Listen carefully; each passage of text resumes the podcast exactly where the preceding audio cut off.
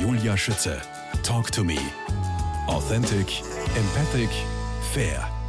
Psychische Erkrankungen bis hin zu Psychosen, also Wahnvorstellungen, Halluzinationen, Denkstörungen, nehmen seit Beginn der Pandemie enorm zu. Was löst sie aus? Das Coronavirus selbst oder ist es der Stress, den die Pandemie seit mehr als eineinhalb Jahren verursacht?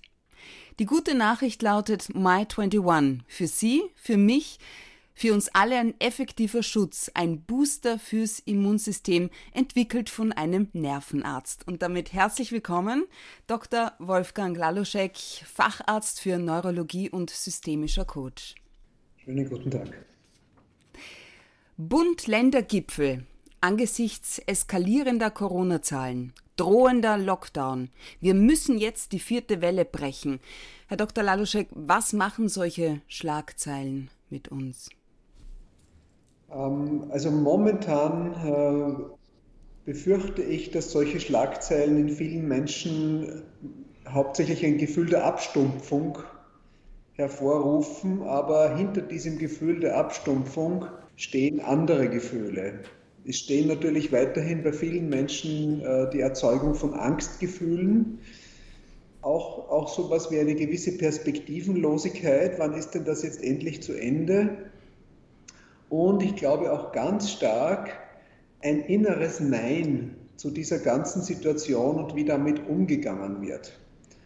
Und wir wissen schon, äh, auch seit den Forschungen von Viktor Frankl, dass wenn uns eine Situation belastet, dass uns dieses innere Nein oft noch mehr krank macht als die Situation an sich. Das heißt, Stress total für den Körper und der schwächt das Immunsystem. Das heißt, Stress total für den Körper und zwar, weil wir auch wissen aus der Stressforschung, dass unser Stresssystem zwei Arten hat zu reagieren. Einmal, wenn wir wenn wir sehr viel zu tun haben, dann schüttet unser Stresssystem vorwiegend Adrenalin aus. Das ist ein akutes Stresshormon, Herzklopfen, Schweißausbruch, Gesicht wird rot und so weiter. Aber dann gibt es ein zweites Stresshormon, das Cortisol. Dieses Cortisol wirkt im Gegensatz zum Adrenalin, das nach zwei Minuten eigentlich wieder abgebaut ist, mehrere Wochen lang ist von der Natur eigentlich für Hungerperioden entwickelt worden, in der Steinzeit oder noch früher. Und wir wissen, das Cortisol wird weniger ausgeschüttet, wenn wir sehr viel zu tun haben, sondern wenn wir das Gefühl haben, dass wir eine Situation nicht beeinflussen können. Dass wir also gerade jetzt zum Beispiel, wo wir das Gefühl haben, alles läuft eigentlich in eine falsche Richtung, aber wir sind nur Passagiere wir sitzen nicht am Steuer. Mhm. Und ich bin überzeugt, dass dieses Gefühl allein in Österreich bei Millionen Menschen jeden Tag ausgelöst wird. Und das hat viel schädlichere Auswirkungen als Adrenalin. Ich habe gelesen, durch Stress werden wir so quasi zur Sammelstation von Viren und Bakterien. Wie passt das jetzt zusammen?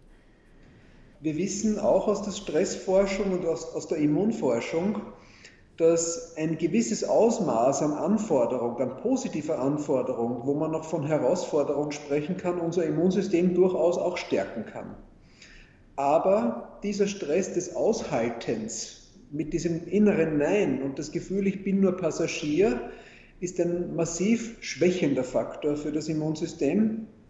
Äh, wir sprechen hier von einem Infektionsrisiko gerade für Virusinfektionen vom zwei- bis vierfachen.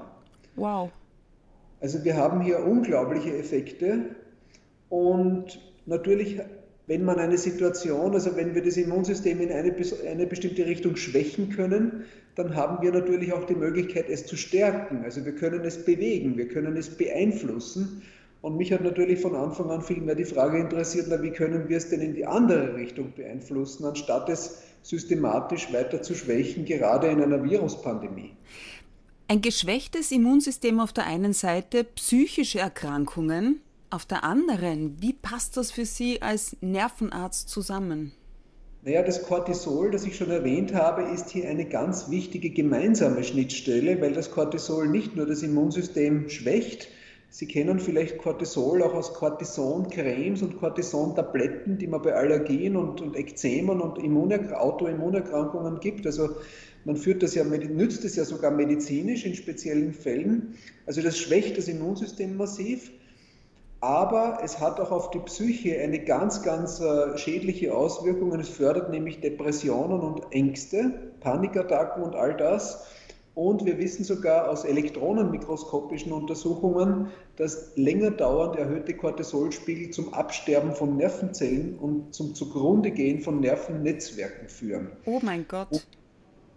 Und zu einem Phänomen, das ich äh, schon vor Jahren als Stressdemenz bezeichnet habe, wo Menschen in Altersgruppen zwischen 35 und 60 zu mir kommen und sagen, Herr Doktor, habe ich eine Demenz?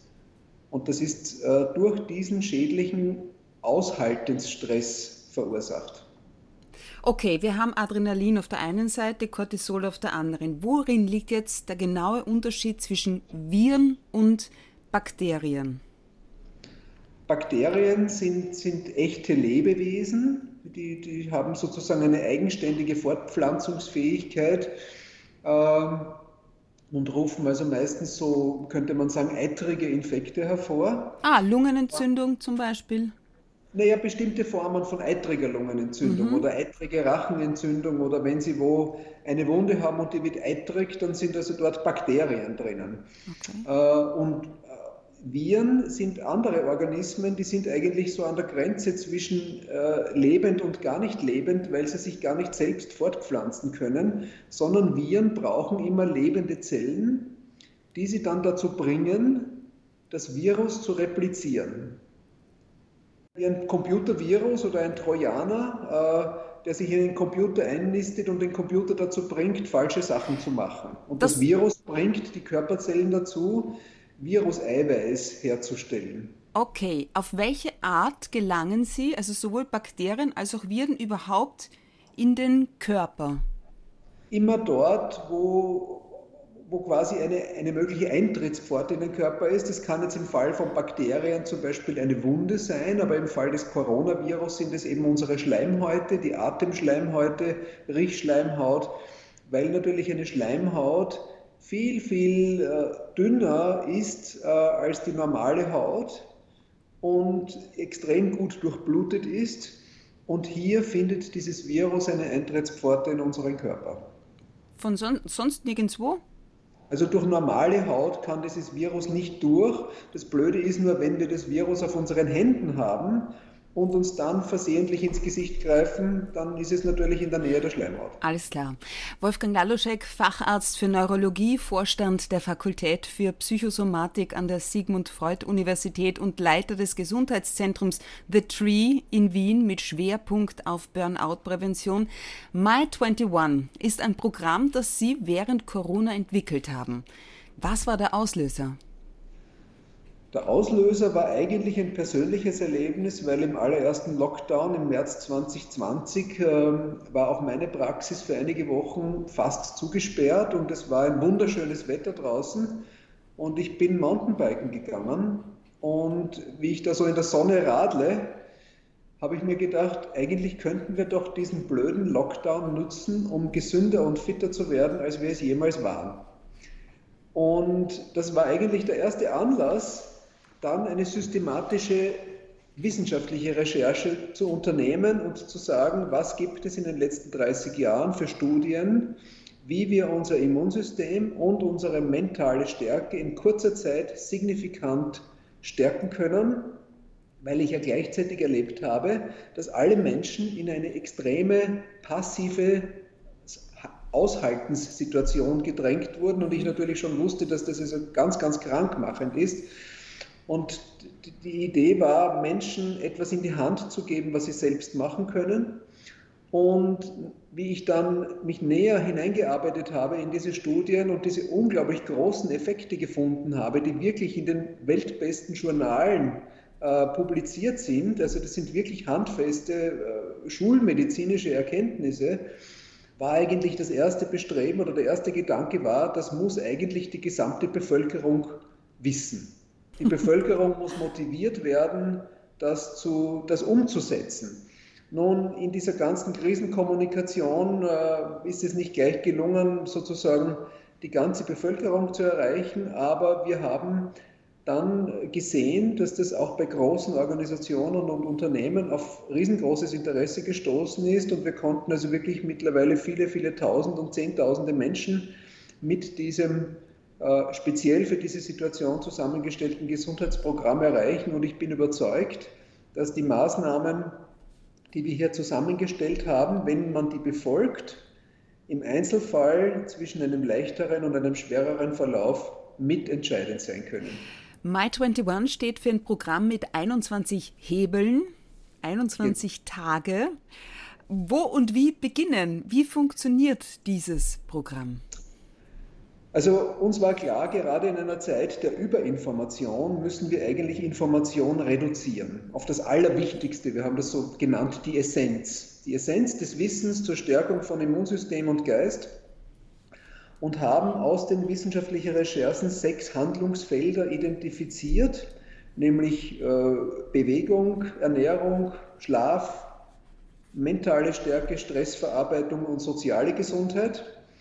Und äh, jetzt beispielsweise zum Thema Bewegung. Also alle von uns wissen, dass Bewegung an sich gesund ist und man kann sich also vorstellen, okay, dann bleibe ich fit und dann werde ich vielleicht ein bisschen länger leben. Ja, das stimmt ja auch alles. Aber ich glaube, nicht so viele Menschen wissen, dass wir durch bestimmte Formen von Bewegung unser Immunsystem in wenigen Wochen um 50 Prozent stärken können, dass wir gleichzeitig die Sauerstofftransportkapazität des Blutes in wenigen Wochen um bis zu 40 Prozent steigern können. Aus welchem Grund ist das so wichtig?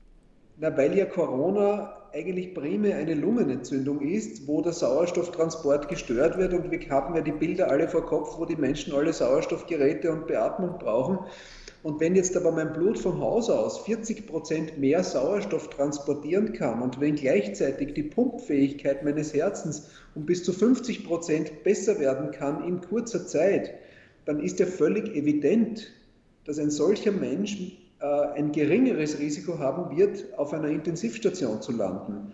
Und es wurde immer so, es wurde ja sehr rasch kommuniziert, da gibt es bestimmte Risikogruppen, nämlich ältere Menschen, Menschen mit Herzerkrankungen, Lungenerkrankungen, Diabetes und so weiter. Und es wurde immer so getan, als seien diese Risikofaktoren fixe Faktoren, die man, die man nicht verändern kann. Und das stimmt überhaupt nicht. Wir wissen gerade, es gibt Studien bei Menschen mit sogenannter Herzinsuffizienz, also mit Herzschwäche, wo ich durch moderates Ausdauertraining innerhalb von sechs Wochen die Herzfunktion um 50 Prozent verbessern kann. Das heißt, es ist überhaupt kein fixer Faktor. Oder bei Diabetikern, ich kann innerhalb weniger Wochen diese diabetische Stoffwechselsituation, die mit einer schlechteren Wundheilung und einer schlechteren Immunabwehr einhergeht, maßgeblich verbessern durch die entsprechenden Maßnahmen im Bereich Bewegung, Ernährung, aber auch chronische Stressverarbeitung. Und naturgemäß haben dann solche Menschen eine wesentlich bessere Abwehrleistung. Äh, und all diese äh, wissenschaftlich wirklich handfesten Informationen, also wir sprechen jetzt hier nicht von, von äh, sozusagen Alternativmedizin, sondern das ist wirklich schulmedizinisch wissenschaftlich gesichertes Wissen. Und ich kann nur dafür plädieren, eigentlich muss man sagen, man muss dafür kämpfen, dass dieses Wissen neben äh, dem ganzen Wissen um die Gefahren von Viren auch endlich angewendet wird.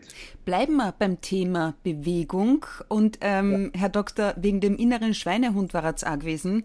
Ja. Gibt es da auch einen extra Hebel? Äh, also erstens möchte ich dazu sagen, Bewegung ist also ein, ein ganz wichtiger Faktor, aber gewusst wie weil wir sprechen hier von moderater Ausdauerbewegung, unter anderem, sage ich mal, mit bestimmten Krafttrainingsanteilen, aber sozusagen moderate Ausdauerbewegung, weil wir wissen, dass zu intensive Bewegung das Immunsystem mehrere Tage maßgeblich schwächen kann. Spitzensportler in Wettkampfzeiten haben oft ein viel höheres Infektrisiko. Und ich bin überzeugt und ich behaupte, dass ganz, ganz viele Amateursportler eigentlich zu intensiv Sport machen, also so, dass es für die Gesundheit teilweise gar nicht mehr zuträglich ist, aber sie wissen es nicht. Wir haben hier mit Sportmedizinern zusammengearbeitet vom, vom Universitätssportinstitut, die dazu auch Studien gemacht haben und die ganz klar zeigen, Es kommt nicht nur darauf an, dass ich Bewegung mache, sondern wie ich es mache. Und eigentlich am besten mit einem Lächeln im Gesicht. Ähm, aus zweierlei Gründen, weil wenn ich noch lächeln kann, dann habe ich vermutlich die richtige Intensität und nicht zu viel. Und das Zweite ist, äh, wenn ich mein inneres Ja dazu habe, dann wirkt es gleich doppelt so gut. Ja, aber wie, woher wissen Sie, was für mich moderat ist? Wie funktioniert dieses Programm? Also das ist bei jemandem, der jetzt nicht bestimmte Medikamente nimmt oder wirklich schwere Herzerkrankungen hat, eigentlich relativ einfach am Puls feststellbar. Mhm. Ich würde sagen, wenn Sie also vermutlich einen Ruhepuls von um die 70 haben, und Sie machen Bewegung in einem Pulsbereich von 120 bis 130, dann werden Sie ziemlich gut unterwegs sein. Wenn Ihr Puls beim Laufen aber 140, 150, 160 ist, dann ist das zu intensiv für Sie. Okay. Also Sie können das relativ leicht, Sie brauchen nicht immer einen Sportmediziner. Ausnahme wären jetzt Menschen, die wirklich schon schwerere Vorerkrankungen haben. Da muss man es dann im Einzelfall sagen. Aber sozusagen bei jemand, der eine halbwegs, äh, halbwegs äh, gesund ist, äh, wird das als Regel, als Faustregel schon gut sein. Und zum inneren Schweinehund.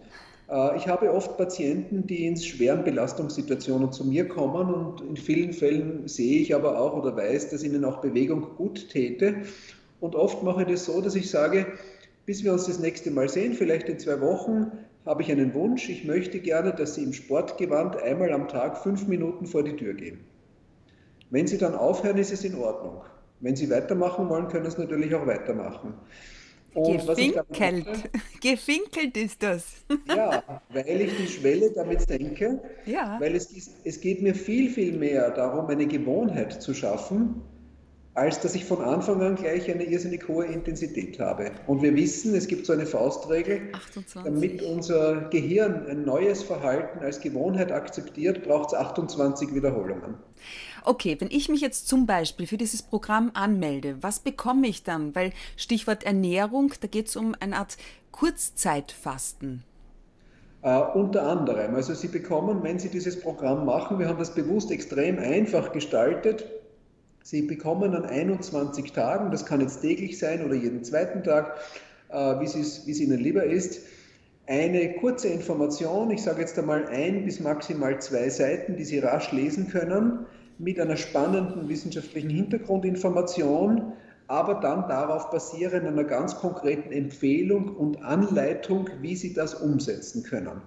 Und zum Beispiel, weil Sie Kurzzeitfasten erwähnt haben, es gibt extrem spannende Studien, die dafür sprechen, dass neben, neben, der, neben der Zusammensetzung der Ernährung und der Kalorienanzahl kürzere, immer wiederkehrende Fastenperioden. Wir sprechen hier von intermittierendem Fasten oder Intervallfasten zusätzliche positive biologische Effekte haben dürften, in dem Sinn, dass zum Beispiel die Zellalterung verlangsamt wird, dass die Körperzellen äh, schädliche Stoffwechselprodukte besser abbauen und tote Körperzellen besser entfernt werden, äh, dass der Stoffwechsel auch wesentlich besser wird, weil der Insulinspiegel dann nicht so hoch ist und das Hauptproblem beim Diabetes sind ja zu hohe Insulinspiegel und eine sogenannte Insulinresistenz.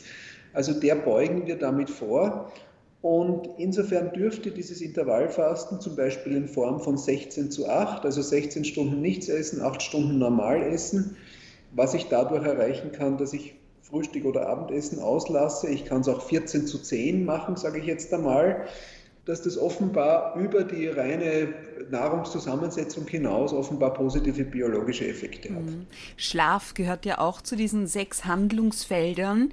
Wieso ausreichend Schlaf? Was ist ausreichend Schlaf? Denn ich habe ja auch äh, gelesen, zu viel Schlaf fördert Depressionen zum Beispiel und zu wenig was macht genau, zu wenig also Schlaf mit uns? uns? Also es gibt natürlich manchmal Menschen, die zu viel schlafen, aber ich glaube, das Hauptproblem in unserer Gesellschaft ist zu wenig das Schlaf. Zu wenig. Der durchschnittliche Schlafbedarf eines erwachsenen Menschen ist sieben bis acht Stunden. Es gibt einzelne wenige, die wirklich weniger brauchen, aber alle anderen brauchen sieben bis acht Stunden physiologischerweise und ich kann meinen Schlaf nicht ungestraft längere Zeit reduzieren. Äh, weil erstens hat es massive äh, Auswirkungen auf die Regenerationsfähigkeit des Organismus, weil Schlaf ist an sich die natürlichste Regenerationsform, sowohl Körper als auch Gehirn brauchen diesen Schlaf, ähm, um auch wieder schädliche Stoffwechselprodukte abzubauen oder das Gehirn auch, um Erinnerungen wieder einzusortieren und andere äh, Reprocessing-Aufgaben durchzuführen. Aber wir wissen auch, dass chronischer Schlafmangel erstens zu einem ganz ungesunden Lebensstil führt, weil ich nämlich eine schlechtere sogenannte Impulskontrolle habe. Das heißt, ich kann Impulsen wie zum Beispiel fetter, süßer Nahrung nicht mehr gut widerstehen. Nein bekomme einen, ich bekomme einen Zuckerheißhunger, Kohlehydrat-Craving nennen wir das in der Fach, im Fachausdruck. Und was jetzt auch sehr interessant ist für die Corona-Zeit, unsere wichtigsten Virusabwehrzellen, die Lymphozyten, brauchen die Tiefschlafphasen, um ausreifen zu können. Das heißt, wenn ich zu wenige Tiefschlafphasen habe und einen chronischen Schlafmangel habe, dann habe ich ständig ein unreifes Immunsystem, das wesentlich anfälliger oder wesentlich schlechter mit Virusinfektionen umgehen kann. Wenn ich jetzt aber von Sorgen und Ängsten geplagt bin, ja, vielleicht auch noch eben alleinerziehend, wie schaffe ich es da auf meine, auf ausreichend Schlaf zu kommen, wenn ich unter Schlafstörungen leide? Hilft mir da auch das Programm My 21? Absolut, weil natürlich unser Programm äh, schon von einer ganzheitlichen Sichtweise abgeht und einer der, der größten Schlafräuber in unserer Gesellschaft ist ständige Ablenkung und ständiges Multitasking. Weil wir wissen, dass das Multitasking nicht nur dazu führt, dass 40 Prozent meines geistigen Arbeitsspeichers nur für das Umschalten zwischen den Aufgaben verwendet werden, und nicht nur dazu führt, dass das Unterbewusstsein äh, uns ständig die unerledigten Dinge ins, in den Arbeitsspeicher hinauflädt und wir dann zum Getriebenen werden, mhm. dass wir gleichzeitig wenig davon wirklich fertig machen und wenig Erfolgserlebnisse haben und dadurch auch wenig Glückshormone im Gehirn ausschütten, sondern wir wissen auch, dass wenn wir sehr viel multitasken, das sogenannte Leerlaufnetzwerk im Gehirn instabil wird dieses Leerlaufnetzwerk soll nämlich das Gehirn im Ruhezustand stabilisieren. Und wenn wir tagsüber häufig äh, abgelenkt äh, agieren, sei es in der Arbeit oder in der Freizeit, dann wird dieses Leerlaufnetzwerk instabil und ich habe auch, wenn ich nichts zu tun habe, ständig störende, belastende Gedanken im Kopf. Dann kann ich also wesentlich schlechter einschlafen und durchschlafen. Das ist einmal ein Faktor. Dann kann es natürlich sein, dass mich bestimmte Sorgen oder Ängste immer wieder plagen, also immer wiederkehrende Ängste. Hier kann es zum Beispiel extrem hilfreich sein, mir einen Termin mit mir selbst auszumachen. Also wirklich im Kalender einzutragen, zum Beispiel am Mittwoch um 16 Uhr werde ich mich mit diesem Thema in einem angemessenen Zeitraum beschäftigen. Diesen Termin muss ich dann allerdings auch einhalten und wenn ich das tue, weiß mein Unterbewusstsein, aha, um die und die Zeit wird das Thema behandelt werden und kann dazwischen wesentlich besser Ruhe geben, weil unser Unterbewusstsein ist, ist wie ein sehr eilfertiger Diener, der uns ständig auf ungelöste Sachen hinweisen will. Und wenn ich meinem Diener sagen kann, du, Mittwoch um 16 Uhr wird das Thema behandelt, dann kann er sich dazwischen auch wieder besser beruhigen. Ach, ist spannend. Apropos Multitasking, also zu viel. Herr Professor Dr. Laluschek, wie viel Impfstoff verträgt der menschliche Körper, bevor er überschnappt? ähm, wenn ich da jetzt äh, ganz ehrlich darauf antworte, dann ähm, begeben wir uns jetzt hier in ein Gebiet, das schon fast, fast ähnlich ist wie eine Diskussion über verschiedene Religionsauffassungen. Äh, ich persönlich äh, bin also ganz klar ein Impfbefürworter ähm, ich selbst und meine Familie, wir sind auch alle geimpft. Ich muss allerdings, ich musste auch meiner Frau sagen, dass auch, auch für mich als Arzt bleibt es fast eher ein bisschen eine Glaubensfrage oder eine Einstellungssache, weil ich zugeben muss, dass diese Impfung wirklich extrem rasch entwickelt wurde und, und niemandem von uns alle Daten in vollem Umfang zugänglich sind. Und da ist es natürlich schon ein bisschen, bleibt diese Restfrage, wie sehr vertraue ich der Qualitätssicherung in diesem System. Und ich, und ich muss auch, äh, kann auch schon feststellen, dass es durchaus auch Gründe gibt, diesem System nicht immer ganz zu trauen, weil hier natürlich auch finanzielle Interessen im Bereich der Medizin immer wieder im Spiel sind, auf eine Weise, die ich selbst auch sehr kritisch sehe. Im Falle der Corona-Impfung glaube ich jedoch, auch aufgrund eigenen, meines eigenen langen Arbeitens im wissenschaftlichen Bereich, im Bereich von Studien und Qualitätssicherung, glaube ich jedoch, dass die bisher vorliegenden Daten und Erfahrungen hinreichend sind, um sich mit einem guten Gewissen impfen lassen zu können. Hier gilt schon auch ein bisschen der Spruch, wenn du die Impfung nicht magst, dann probiere doch die Krankheit aus. Es gibt für mich auch andere Gründe, warum ich die Impfung äh, befürworte, die einfach mit dieser Notsituation zu tun haben, in der die ganze Welt und ganze Staaten derzeit sind. Ich selbst habe viele Patienten und auch im Bekanntenkreis Menschen, die dringende Operationen gehabt hätten, die verschoben werden müssten. Eine junge Kollegin von mir, die zweifache Mutter ist und dringend einen Herzschrittmacher braucht, weil sie Herzrhythmusstörungen hat, schwere, deren Herzschrittmacheroperation einfach um ein Dreivierteljahr verschoben wurde. Mir persönlich mag da nicht ganz einleuchten, ähm, warum Intensivstationen dann blockiert werden durch Menschen, die, die sich in der momentanen Situation schlichtweg weigern, sich impfen zu lassen. Herr Universitätsprofessor Wolfgang Klaluschek, über das Gute und das Böse im Menschen. Darüber unterhalten wir uns in Teil 2.